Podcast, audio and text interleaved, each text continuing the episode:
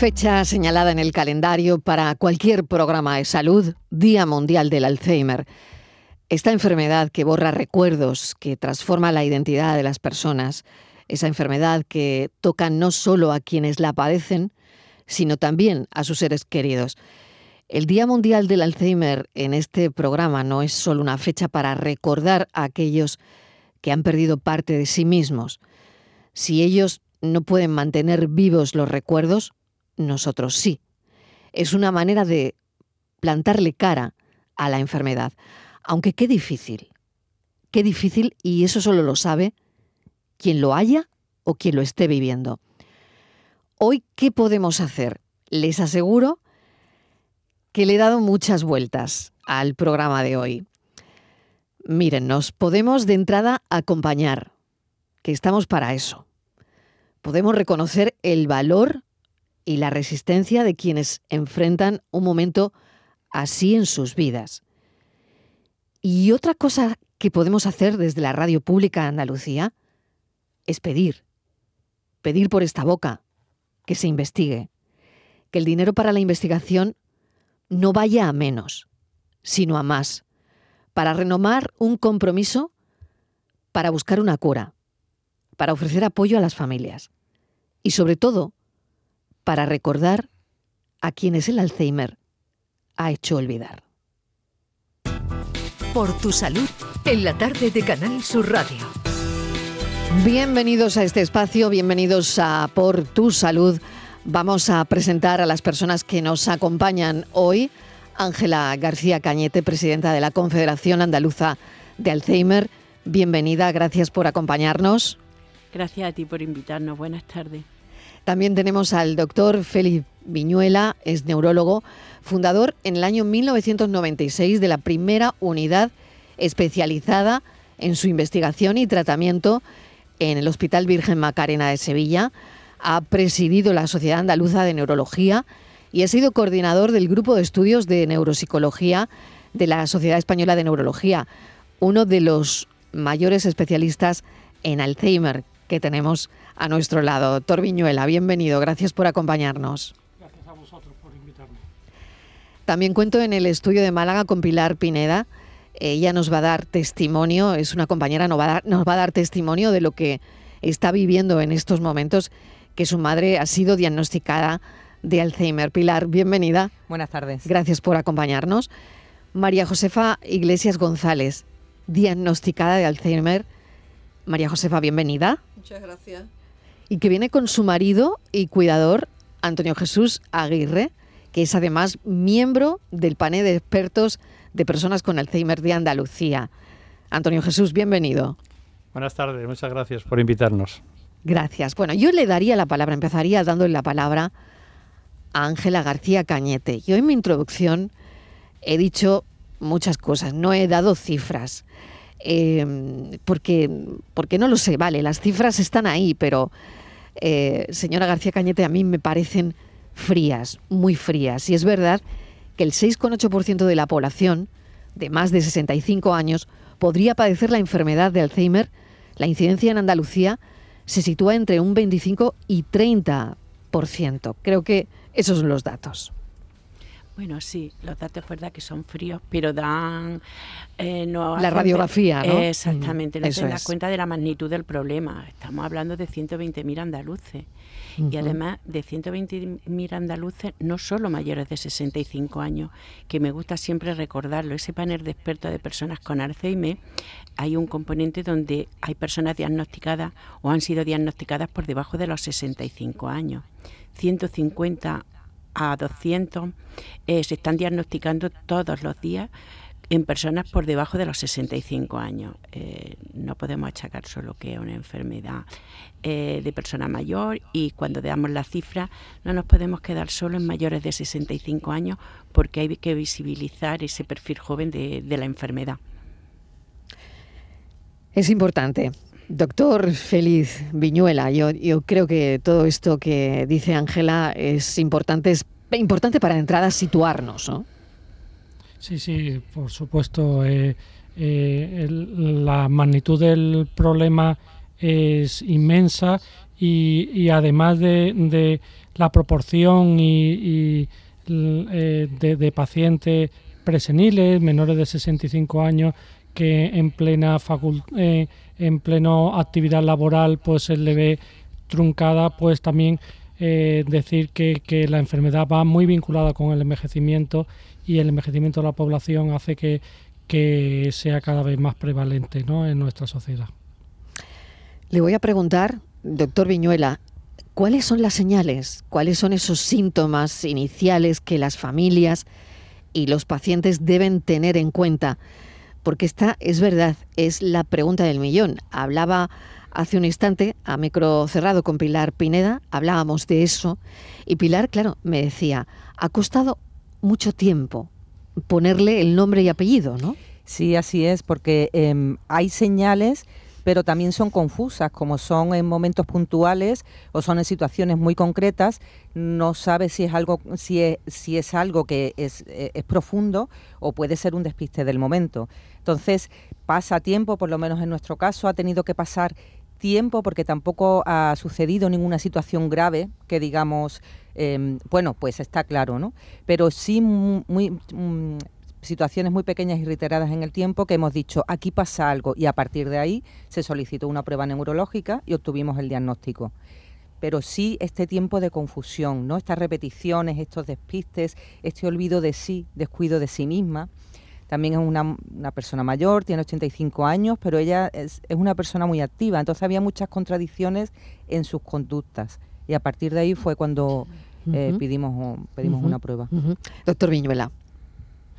Eh, efectivamente, el problema es que eh, las personas eh, mayores, bueno, o, a partir de los 50 años, 55 años, es, es frecuente los trastornos de memoria. Y ahí es la dificultad, como el problema, la pérdida de memoria es el síntoma más frecuente de inicio de la enfermedad de Alzheimer, pues, y como es tan prevalente esos trastornos de memoria fisiológicos asociados o bien con la edad o bien con el estrés o bien con la alteración de ánimo, pues esa dificultad que tienen los clínicos para distinguir cuál es eh, eh, esa pérdida de memoria patológica de una pérdida de memoria fisiológica y ahí entran pues las evaluaciones cognitivas eh, formales más exhaustivas y, determinadas pruebas ah, ah, instrumentales como ahora eh, el uso de biomarcadores ¿no? que nos ayudan para,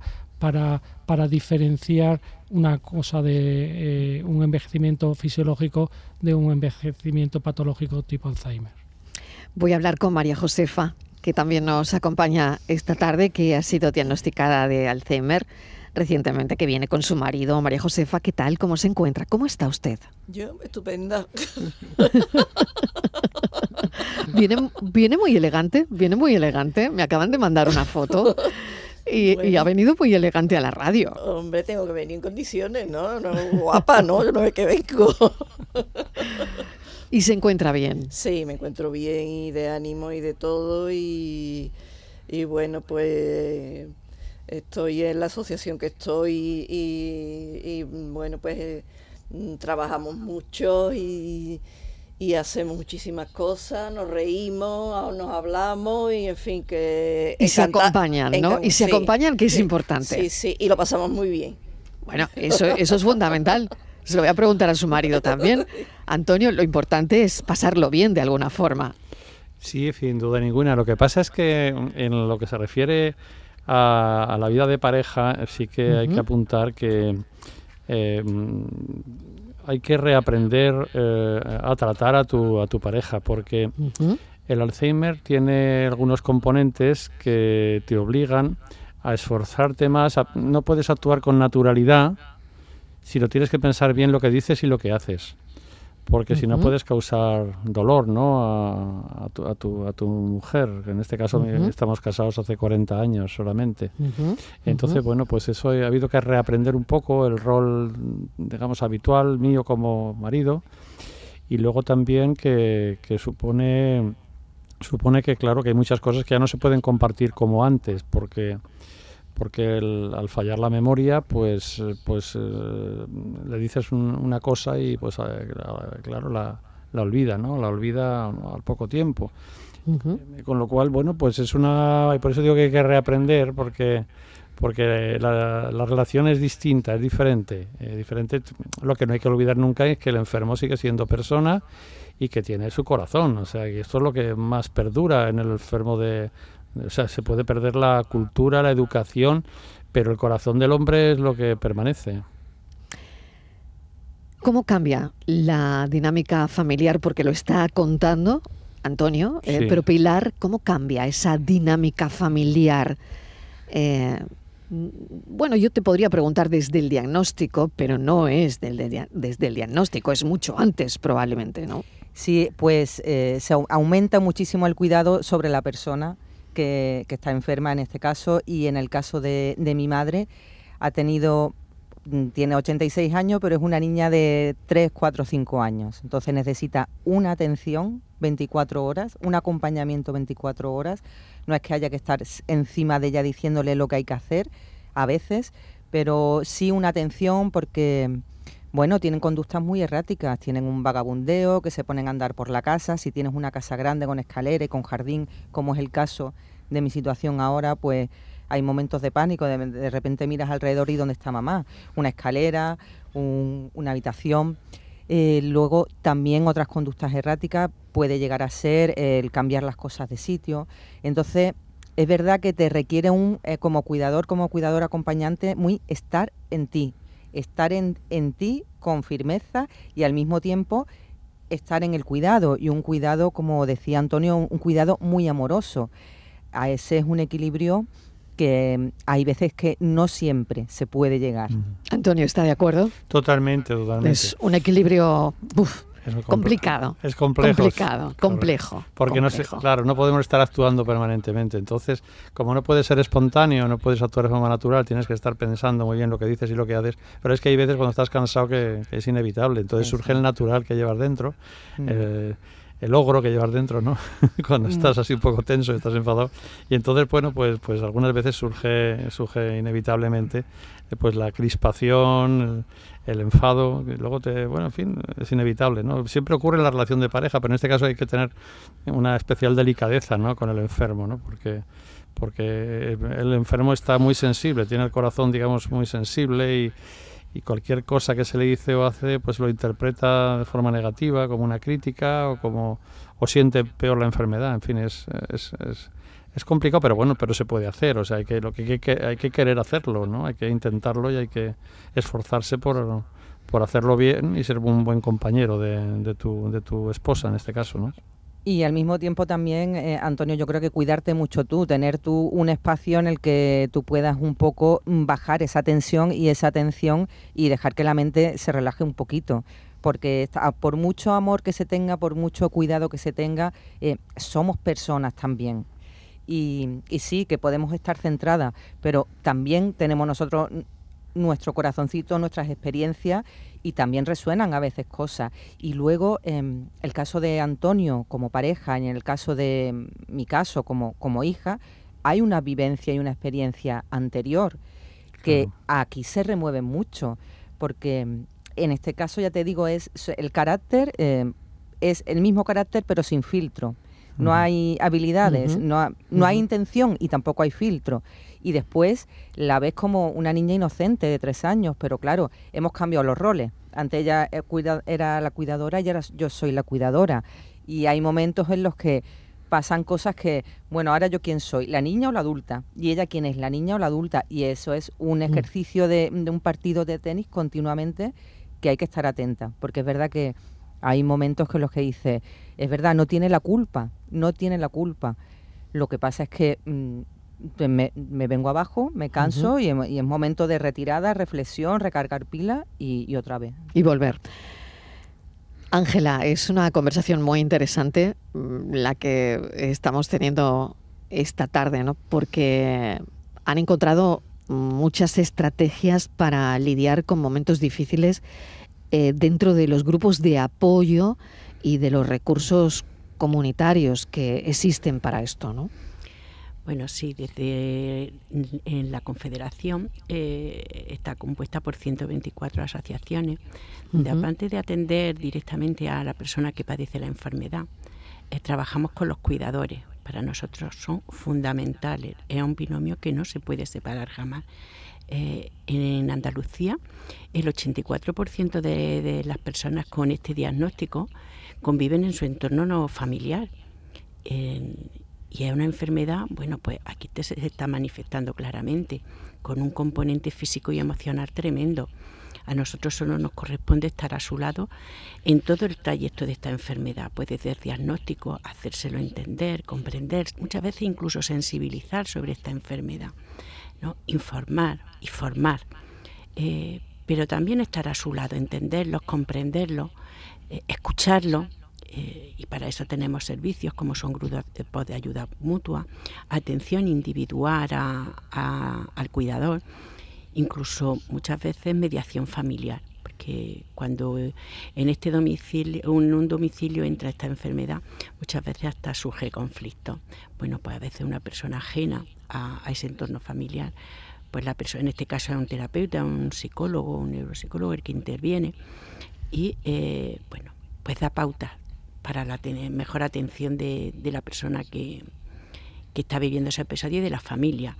Entonces, para nosotros es fundamental cuidar al cuidador.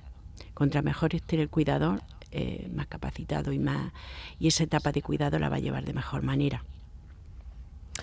Qué importante esto que dice Ángela García Cañete, ¿no? Que, que, justo Pilar Pineda estaba asintiendo con la cabeza y me imagino que Antonio Jesús.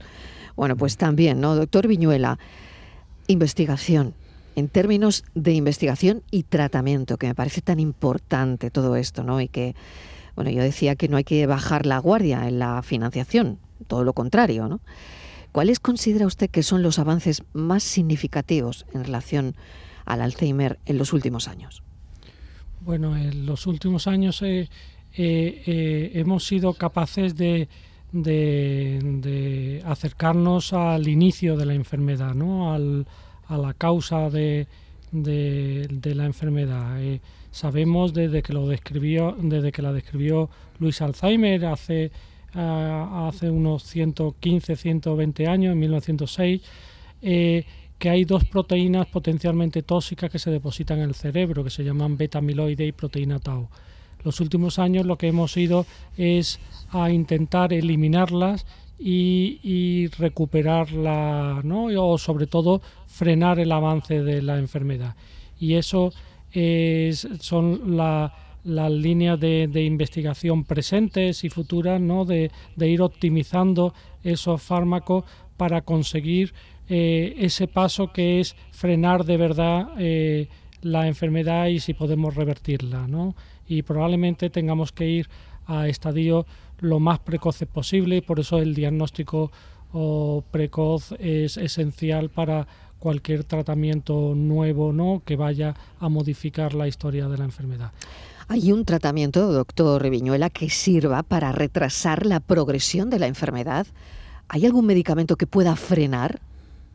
Eh, hoy por hoy, en comercializado en, Europa, no. El, eh, tenemos, hoy por hoy tenemos fármacos que eh, eh, comercializados que, que, lo que hacen es mejorar sintomáticamente, que es un gran avance, mejorar la calidad de vida de la enfermedad, pero nuestra orientación en investigación, el reto que se plantea en la investigación clínica es precisamente ese, frenar de verdad eh, el proceso neurodegenerativo. ¿no? Hay fármacos que estamos investigando que en Estados Unidos eh, están recibiendo eh, la aprobación, ahora estamos en la fase europea, pero todavía no han conseguido nuestro objetivo que es que es frenar el 100% de la enfermedad, pero yo soy optimista, creo que, que, que con un esfuerzo colectivo, con seguir continuando estos esfuerzos, proyectos internacionales de investigación clínica, pues en, los próximos años podremos conseguirlo.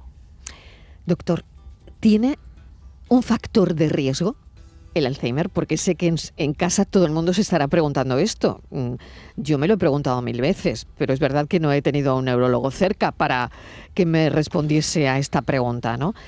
Hay, es, hay muchas enfermedades con factores de riesgo y yo no sé si el Alzheimer tiene factores de riesgo asociados, ¿no? Si, y le pregunto si una persona tiene más posibilidades o mayor riesgo que otra de desarrollar la enfermedad. Eh, eh, totalmente, eh, estás totalmente, tienes toda la, razón. El, existe y lo más importante, los factores de riesgo más importantes para la enfermedad de Alzheimer son aquellos que son modificables. ¿no? la Organización Mundial de la Salud estableció, ha establecido Mm, nos ha dado la indicación de la evidencia científica de que si atacamos 12 factores de riesgo modificables, que resumo en tres, ahora mismo lo resumiré, eh, eh, podemos reducir la probabilidad de padecer la enfermedad de Alzheimer hasta un 40%. ¿no?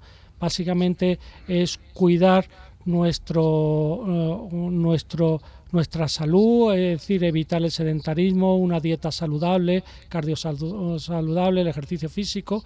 En segundo lugar, el ejercicio cognitivo, ahí la importancia que tiene la asociación en cuanto a esas terapias no farmacológicas que, que ofrecen a, a los pacientes con enfermedad de Alzheimer en todos los estadios, ¿no?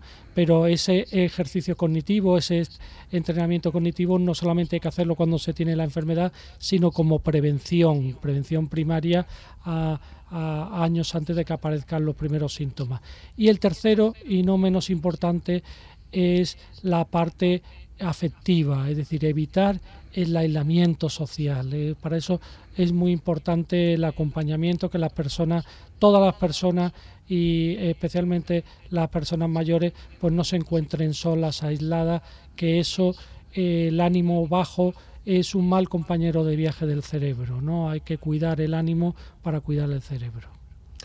Hasta un 40% me ha apuntado ese dato, doctor, ¿eh? porque me ha parecido muy llamativo. Mm, podemos evitarlo, ¿no? En, eh, hasta un 40% de los casos. Entonces, con todos estos factores de riesgo que usted acaba de comentar se podrían evitar.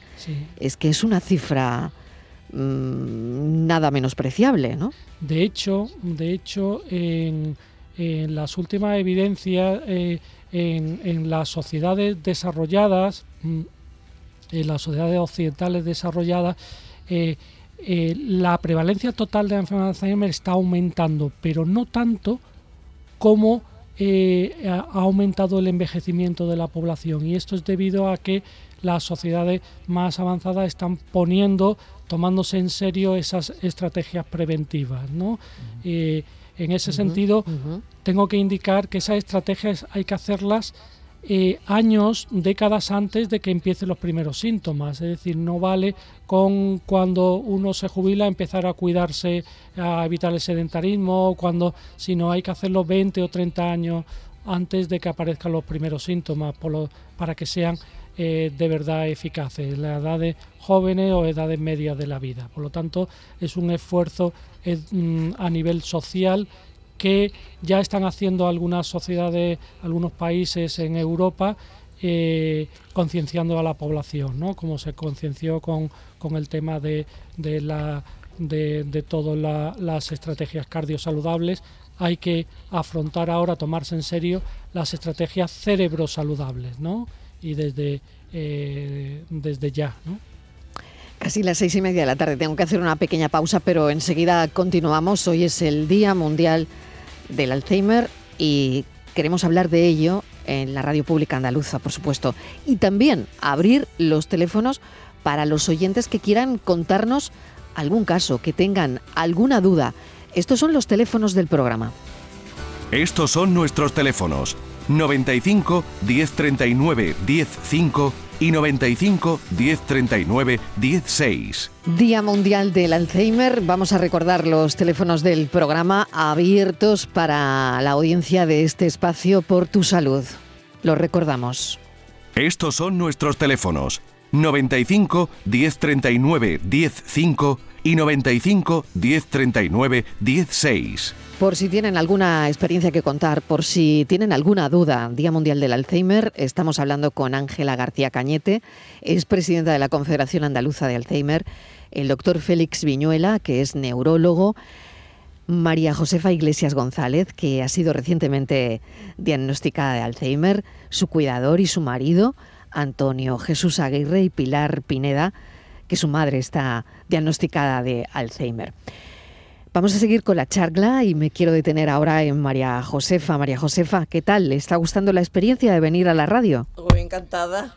Sí. Estoy encantada. Está encantada, le gusta. Sí. Bueno, eh, ¿usted cómo, cómo ha vivido el, el diagnóstico que le han dado los doctores? Bueno, pues mm, no lo, he, no, lo he, no lo he llevado mal, porque por eso que comentaba que que como lo he vivido con mi, con mi abuela y con mi madre y eso, pues más o menos lo tenía ya interesa, metido en la cabeza, ¿no? De que algunos de nuestros hermanos no tenían que salir, ¿no? Así que, pues bueno, lo tenía asumido, más o menos. María Josefa, usted lo ha vivido, decía, con su madre y con su abuela. Sí, con mi abuelo, con mi abuelo. Con su abuelo. Sí. De verlo. sí, ¿Recuerda esa experiencia? Sí, recuerdo que íbamos a verlo a mi a casa de mi abuela y, y, mi abuelo pues estaba como un bueno como un vegetal sentado en un sillón y punto y no sé no, no, no atendía nada claro lógicamente porque no estaba bien Entonces, ¿Cómo, es su, ¿Cómo es su día a día? Ah, pues estupendo. Cuéntenos, cuéntenos un poco de, por ejemplo, María Josefa, lo que ha hecho hoy. Pues hoy bueno, hoy, hoy, bueno, hay muchas cosas. Muy bien, muchas cosas, claro que sí. Está Antonio Jesús, que tiene al lado que le puede servir de comodín. ¿eh? Claro, claro. hoy, hoy, Marilo, hemos estado muy concentrados porque precisamente hemos estado eh, al mediodía en, en Canal Sur Televisión, en el programa de Juan y Medio. Ah, qué bien. entonces también o sea que hoy ha habido plató de televisión y ha habido estudio de radio. Total, total. Por eso venía tan elegante María Josefa. Hombre, por supuesto. Una vez que tengo para lucirme, que tengo que hacerlo, ¿no? hombre, claro que sí. Y que el cuidador, el cuidador tiene que velar de, por esas cosas, porque claro, no me pueden echar la culpa a mí de que no vaya Claro, claro que sí. Bueno, entonces hoy ha habido plató de televisión, estudio de radio, el día completo. María Josefa, ¿y se cansa? No, la verdad que no. estoy, muy bien. Bueno, eso está fenomenal, ¿no? De momento estoy bien, no sé cuánto me cuesta la noche, cómo estaré, pero bueno, de momento el día estupendo. ¿Cómo son los días? ¿Cómo son los días? Pues bien, bueno, lo, la vida diaria que hacemos, pues bueno, lo de la asociación, que pues que somos bastantes los que estamos ahora mismo, y bueno, pues hacemos nuestro trabajo, lo que nos toca hacer y, y, entre medio de eso pues pues nos reímos, en fin, que, que es, es, importante, María Josefa, saber a lo que enfrentarse, ¿no? Sí, sí, por supuesto. Y ayudar a los demás también, ¿no? Sí, sí, sí. Total. Y asumir la enfermedad. Sí. ¿Cómo lo hacéis como pareja? Antonio. Bueno, pues. Unos días mejor y otros peor. Y otro peor. Yo esperaba esa respuesta. Como todo el mundo. Yo esperaba esta respuesta. Y Pilar Pineda con su madre igual. Unos días mejor y otros peor. Claro. Y, como todas las parejas. Como... Y como todas las parejas, por otro lado también. Sin que el Alzheimer esté por medio, ¿no? Vale, vale, vale, vale. Sí, Antonio, quería añadir algo más. Sí, hay que tener un especial cuidado. Lo que antes comentaba, hay que tener un especial cuidado porque eh, porque claro, si la situación de ella pues ha cambiado, ¿no? Y entonces al cambiar la situación de ella está más sensible a algunas cosas, está más sensible a la crítica. Eh, y claro, al final estar diciendo, mira que esto lo has hecho mal, que esto lo has hecho mal, entonces al final, claro, eso produce una depresión, ¿no? Entonces hay que mm. tener un poquito de consideración en ese tipo de cosas. Es decir, por eso decía yo que hay que actuar de forma un poquito más reflexiva. No podemos actuar de forma espontánea. Tenemos que decirles, los cuidadores, a los enfermos las cosas con, con mayor delicadeza, con mayor cariño. No entrar en polémica, no, no discutir nunca, que es absurdo discutir eh, con, con los enfermos. Es mejor orientar la conversación de otra manera y y evitarla, porque es que al final si no se, se ponen más nerviosos, se bloquean y es un conflicto para ellos y al final acaban llorando, ¿no? En el caso de mi mujer, pues acaba. Entonces, claro, esas cosas hay que, hay que cuidarlas especialmente. Pero por lo demás, bien, porque ella tiene, mi mujer tiene muy bien asumida la enfermedad, entonces ella además le dice a todo el mundo que está enferma. Ha, sido una ha habido una enfermedad familiar porque ya la ha sufrido con su, con su madre y con su abuelo.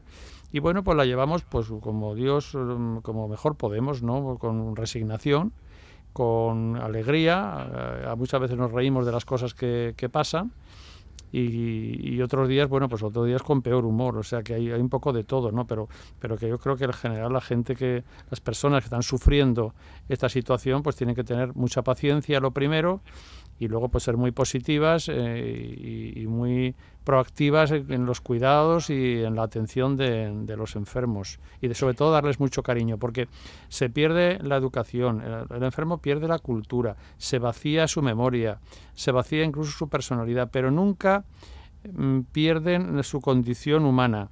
Y al final el cariño como a un niño pequeño ellos perciben si se lo das entonces, em, tocarles, simplemente tocarles cuando están tensos es muy importante y darles cariño. Ellos lo notan, ellos lo saben. Aunque no te conocen, en algunos casos, lo estamos viendo en asociación con frecuencia, aunque no te conocen, pero mm, tú los, les tocas, les pones la mano y hablas con ellos, les miras con cariño y se dan cuenta de que les quieres. Y eso es muy importante, eh, gestionarlo bien.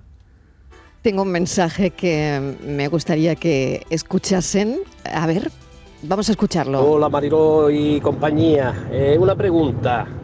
Me acabo de incorporar. Eh, quizás la han hecho ya.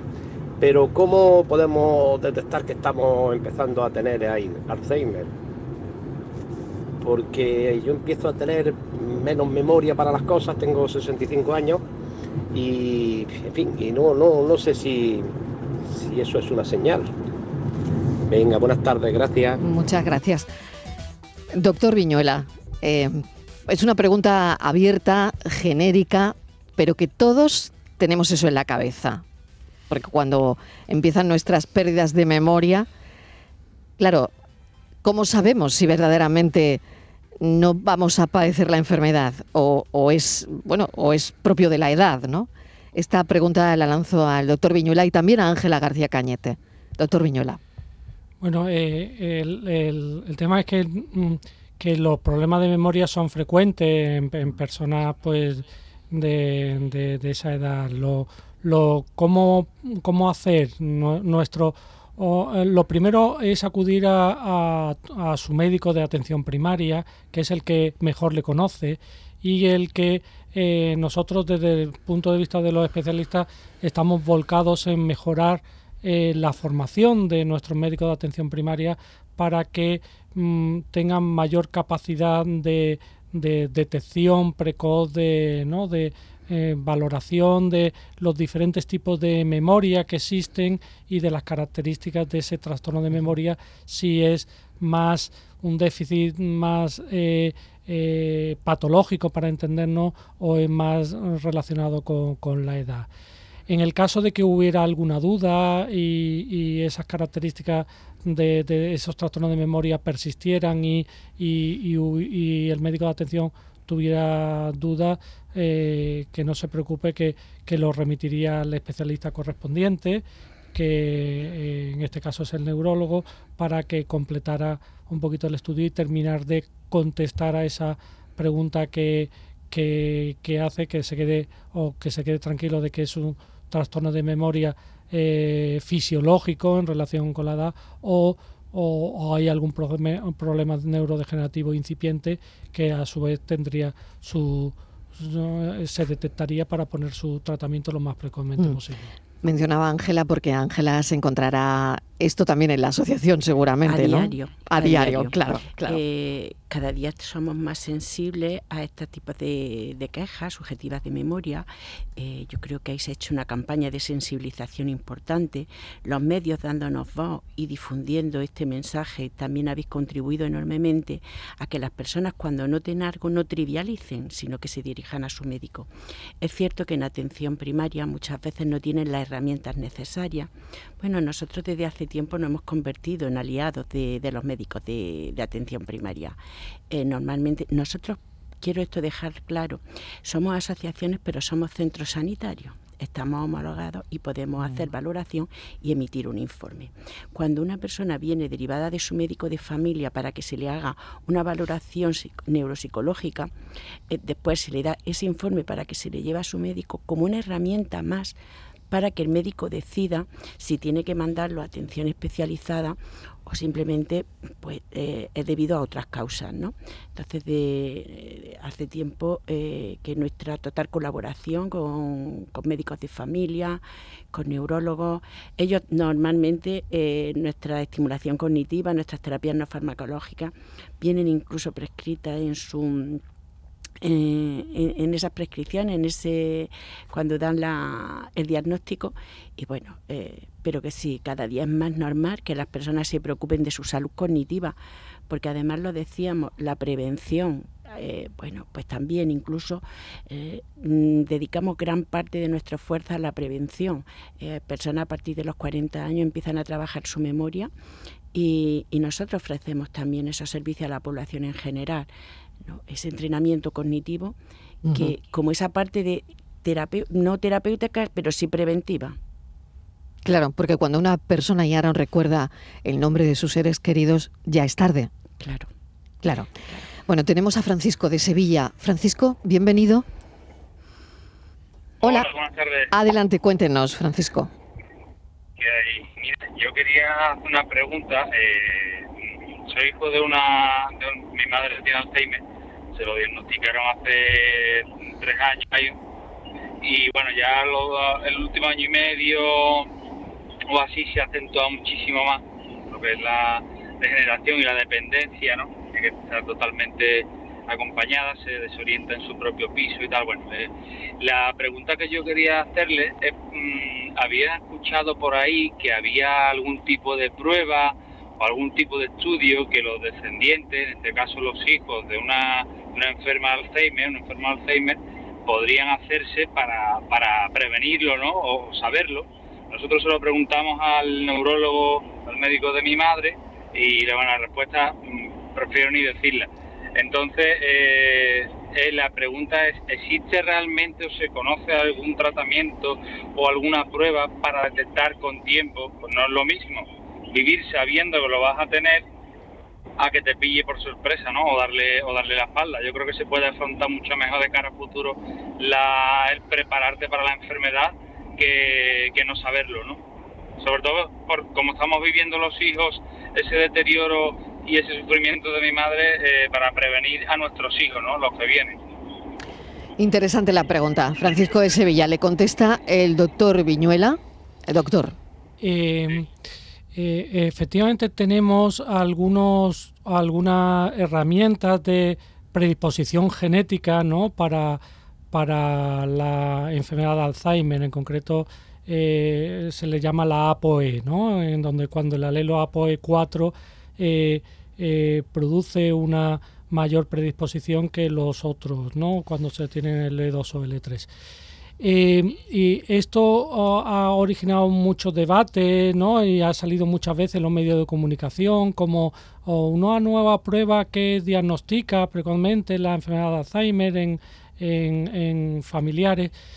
Eh, el resumen, eh, el asunto es complicado porque el, el oyente tiene toda la razón, el razonamiento que ha hecho ha sido es totalmente correcto pero eh, mm, las indicaciones desde el punto de vista de las sociedades científicas es, es que para los pacientes que no tienen síntomas, que están a riesgo, que son asintomáticos, hoy por hoy no es recomendable, si no es dentro de un proyecto de investigación, eh, eh, dar, realizar esos, ese tipo de test genéticos, porque no porque no tenga un beneficio, como muy bien indica el, el, oyente, que pues se pueden pueden planificar su vida mejor, pero el perjuicio que tendría sería mayor. Y, nosotros en medicina con eh, eh, en la medicina científica siempre jugamos con riesgos-beneficios.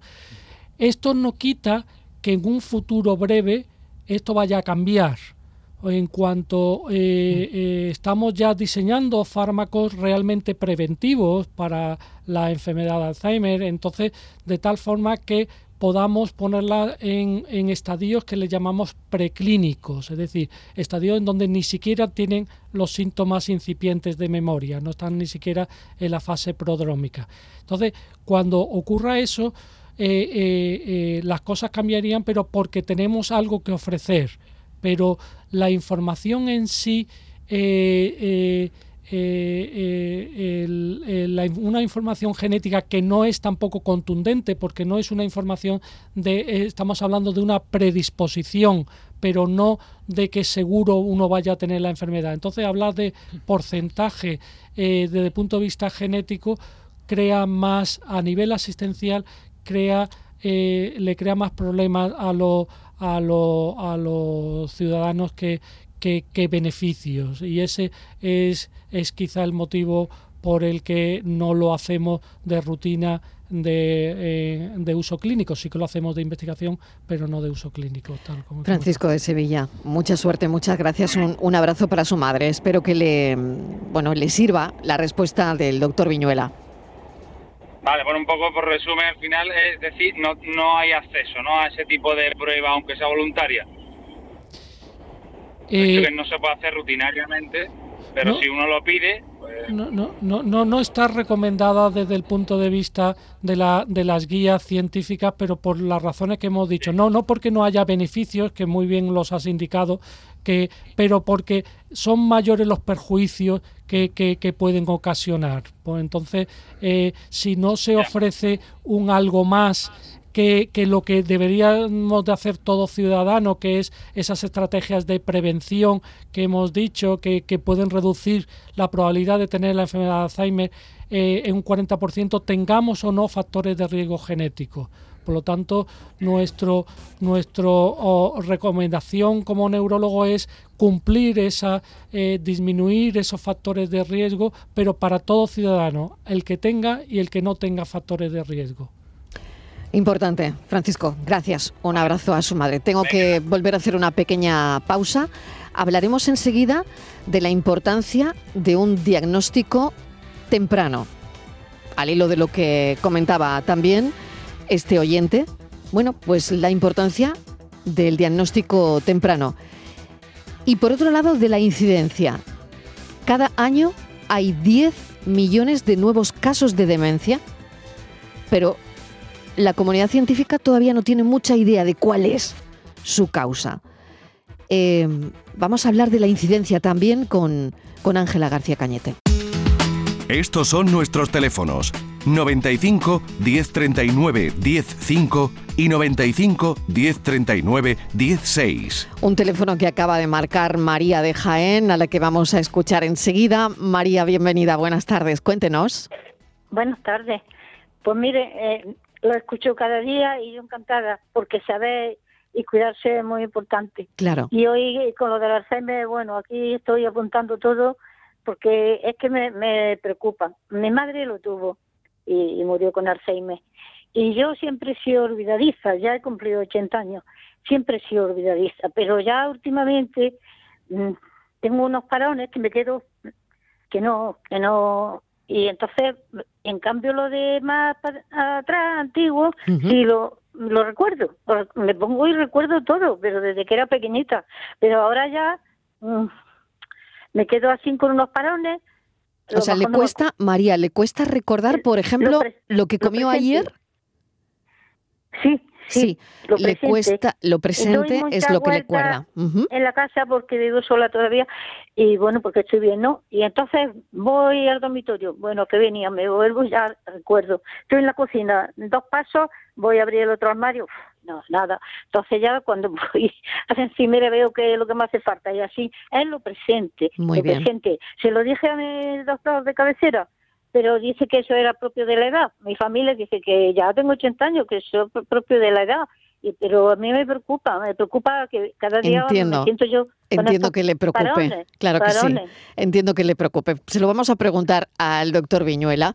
La conversación con, con María, doctor Viñuela, es súper fluida. Tiene 80 años y bueno, la conversación es magnífica, ¿no? Este, esta conexión que, que hemos tenido, ¿no? No sé si eso es indicativo o, o, no. Es verdad que no se puede diagnosticar, ni por supuesto mucho menos algo así, ni por teléfono, ¿no? Por teléfono menos aún. Pero... Mm, vamos, yo el otro día, doctor Viñuela, eh, preguntaba cuál es el tema que hicimos el día anterior y mm, dos personas no, no lo recordábamos. Mm, y tenemos 50 años, ¿no? Ayer lo que dijeron. Claro. Era Entonces, del oído. Claro, ¿ves? Bueno, ella se acuerda, ella se acuerda, ¿eh? Y yo le, yo le puedo decir que mm, dos personas de aquí no nos acordábamos esta mañana. ¿eh? Era del oído, del oído. bueno, doctor Viñuela, a ver, ¿qué podríamos decirle a María? Bueno, eh, eh, eh, efectivamente, lo, hablábamos anteriormente que los trastornos de memoria son frecuentes en personas, viene asociado con, el envejecimiento. Pero eso no significa, desde, luego, María pues no tiene una repercusión funcional, vive sola, es independiente, es autónoma, pero eso no, no es óbice para que eh, se vigile ese trastorno de memoria, ¿no? que incluso si, como lo comentaba antes aquí Ángela, que ponía a disposición la Ángela que es de, de, la provincia de Jaén, ¿no? Eh, ponía a, disposición de, de, lo, de, lo, de cualquier paciente que tuviera preocupación con su problema de memoria eh, que las, las AFA, las asociaciones de familiares de enfermos de, Alzheimer, que le recomendaría que si sigue preocupada en ese tema que consulte eh, la asociación para que para que le den eh, una y se valoración. tranquila María y, se, queda tranquila. y se queda tranquila. porque eh, estar con la preocupación tampoco es peor no es no una preocupación porque además mi hermana perdone que le interrumpa doctor ya con 75 años menos 74, ya lo tiene, pero avanzado. Se lo han diagnosticado ahora y yo siempre le venía diciendo, ni venga, venga, no hace caso, no se daba cuenta y ya se lo han diagnosticado avanzado. Mi madre también y, me preocupa. Bueno, pues hay que quitarse esa preocupación, María. Eso, sí. y ahí tiene usted asociaciones. mi doctor dijo, oh, pues si no te van a llamar en un año dado, si eso no te llama, si, digo, pues mándeme, que me bueno, no sé si Ángela García le puede, le puede ayudar en esto. Ángela, ¿dónde puede acudir? Y los pacientes que tengan esta situación, ¿qué pueden hacer? Bueno, en la provincia de Jaén hay 14 asociaciones. 14, fíjese María, 14 tiene ahí. No sé si ella vive en Jaén Capital o vive en algún otro municipio. No, pero no, en un pueblo, en un pueblo. Si me dice qué pueblo, yo le digo su asociación Bueno, pero que hay, que hay 14 asociaciones Exactamente. Peal de Becerro. Bueno, bueno, pues en Peal de Becerro se está creando una eh, con Carmen. Eh, vamos, eh, la, la, incorporamos a la Confederación en este mes de octubre. Mm. Y, bueno, ellos tienen un profesional que le pueden hacer la valoración. ¿Y dónde hay que dirigirse? ¿A la asistente social? Pues entiendo yo que, en el centro de salud la trabajadora social de salud. conocerá ah, pues dónde la... Y bueno, esto es una práctica muy normal dentro de, las asociaciones. Eh, se hace una valoración precisamente para eso, para eh, cuando no hay que preocuparse, que, que uno no se preocupe. Y si hay algo que a la psicóloga o a la neuropsicóloga le alarma, pues eh, le manda el informe al médico y entonces se empieza a actuar, ¿no? Pero mm. creo que, como dice el doctor Viñuela, es conveniente eh, quitarle esta preocupación. Quitarle esa preocupación. Un beso, María. Gracias por escucharnos cada tarde. Tengo que dejarlo aquí. Madre mía, qué de preguntas me quedan en el aire. Eh, a Pilar también. A mí me ha quedado una que quería que me contestara el doctor, será en otra ocasión. ¿Qué relación tiene esta prevención afectiva en una enfermedad neurológica? Claro. Bueno, pues eh, es que nos quedamos sin tiempo. Mm, le voy a agradecer enormemente al doctor Viñuela que nos haya acompañado, Ángela García Cañete por la labor. Le agradezco enormemente como presidenta de la Confederación Andaluza de Alzheimer que hoy haya estado con nosotros. Ni que decir tiene a María Josefa, Gracias por venir, María Josefa. Que siga bien. A vosotros por, por aguantarme. que siga bien y, y, bueno, que no pierda esa sonrisa. Bueno, esperemos que no. claro que no.